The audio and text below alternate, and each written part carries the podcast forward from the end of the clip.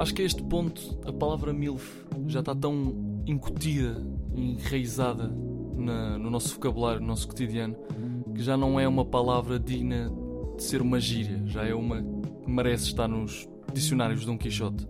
Aliás, eu prevejo que esta palavra cresça tanto no futuro que daqui a uns anos vai ser tipo ensinado nos ditados a português para os putos de primeiro ciclo. Atenção que eu não vejo mal algum nisso. Aliás, eu vim aqui justamente para defender essa tese. Tipo, eu rezo os joelhos para que essa merda aconteça. Porquê a urgência de venerar, de tanto enfatizar e dar, eh, no fundo, a merecida adoração a estas belas mães? Vamos agora entrar numa parte mais sensível e crítica do podcast, em que tudo o que eu disser podem não ser verdades. Mas digam-me lá uma merda. Para todas as pessoas que estiverem agora aqui a ouvir o podcast, basta cumprirem este pequeno requisito que é gostar minimamente de mulheres para chegar a esta clarividente conclusão. À mão esquerda temos uma exuberante mulher, uma supermodelo, uma Miss Brasil, uma deusa, musa grega, uma Margaret Robbie dos seus late 20s. E na mão direita temos uma mãe solteira com dois filhos. Digam-me se não escolheríamos a mão direita toda a santa vez. Epá, milfos são mesmo meu fraco, são, são meu calcanhar daqueles. Eu sei, eu sei que eu não estou louco em afirmá-lo, ou seja, não é como se fosse uma cena só minha, que eu tenho toda esta legião, esta comunidade de pessoas, amigos meus e amigas minhas que concordam comigo, ou seja, é uma coisa, um movimento que vai crescer. Mas pronto, o episódio destina-se a todos os infelizes que ainda não têm o privilégio de pertencer a este movimento, é por isso que eu vim cá cuspir uns factos e arrastar-vos para esta comunidade, fazer-vos tomar as, as decisões certas na vida, não é?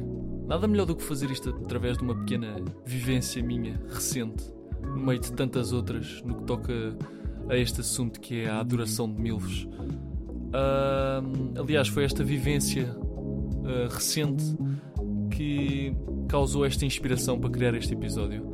Foi basicamente o seguinte: Ontem fui ajudar o meu pai numa das suas obras, que por acaso calhou ser numa mansão no centro de Cascais. Uh, e quando eu digo mansão, é uma daquelas que tipo, tu tens a certeza absoluta que nunca pisaste no relevado daquela, daquela casa, mas que mesmo assim tu reconheces por ter visto de tabela, nem que seja ter passado ali ao lado distraído no móvel ou de carro alguma vez na tua vida, e mesmo assim ficou-te na memória por, por tão estrondosa que é a puta da casa. Então imaginem a cena. Estou eu ali à espera, com pai, já sou um puto crescido, estou ali com a mala de ferramentas e o caralho. Uh, estamos já à espera tipo 5 minutos no, no portão principal. Sim, porque a casa tem mais do que um portão, aparentemente. E aí, estou eu e o meu pai ali à espera, 5, 10 minutos, ferramentas pesadas para caralho, ao sol. Foda-se, o gajo é rico, atrasa-se, faz o que quiser, né? Para minha surpresa, o tempo todo que eu estive ali à espera, pá, podia ser o tempo todo do mundo, valeu mais que a pena. Veio-nos abrir o portão para uma senhora MILF, num daqueles vestidos de verão brancos, bem leves, sei lá, daquela sensação que ela a qualquer momento vai começar a flutuar, vai começar a ascender, tipo um anjo. E aí ela vira-se para o meu pai e as coisas só ficam melhor. Uh, ela vira-se para ele com um sotaque British e diz-lhe tipo assim: Hi George, sorry to keep you waiting.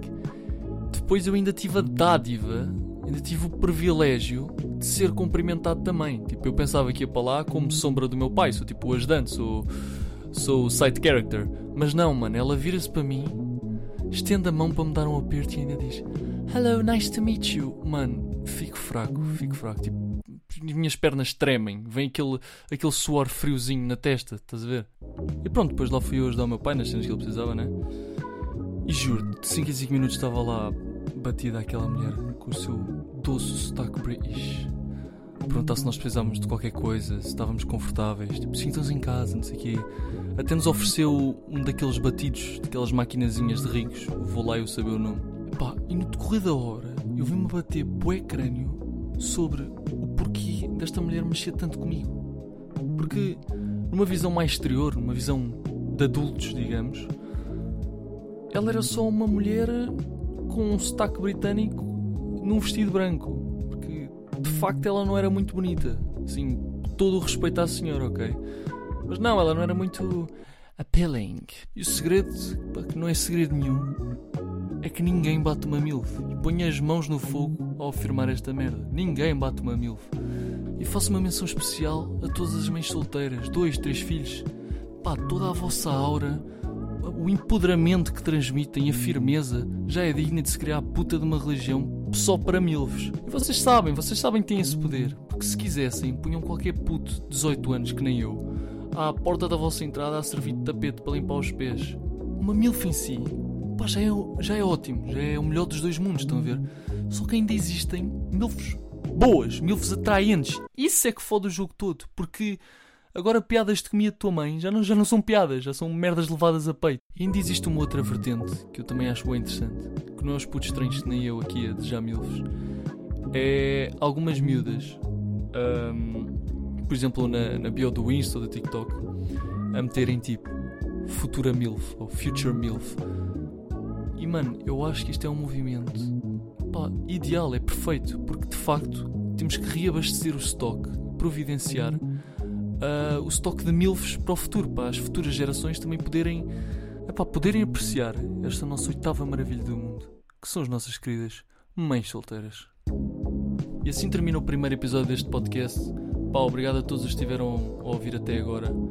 Partilhem com toda a gente que quiserem, por favor. Eu gostava que este projeto novo crescesse. Partilhem especialmente com as vossas mães, isto é uma dedicatória a elas. Beijinhos a todas as mães solteiras.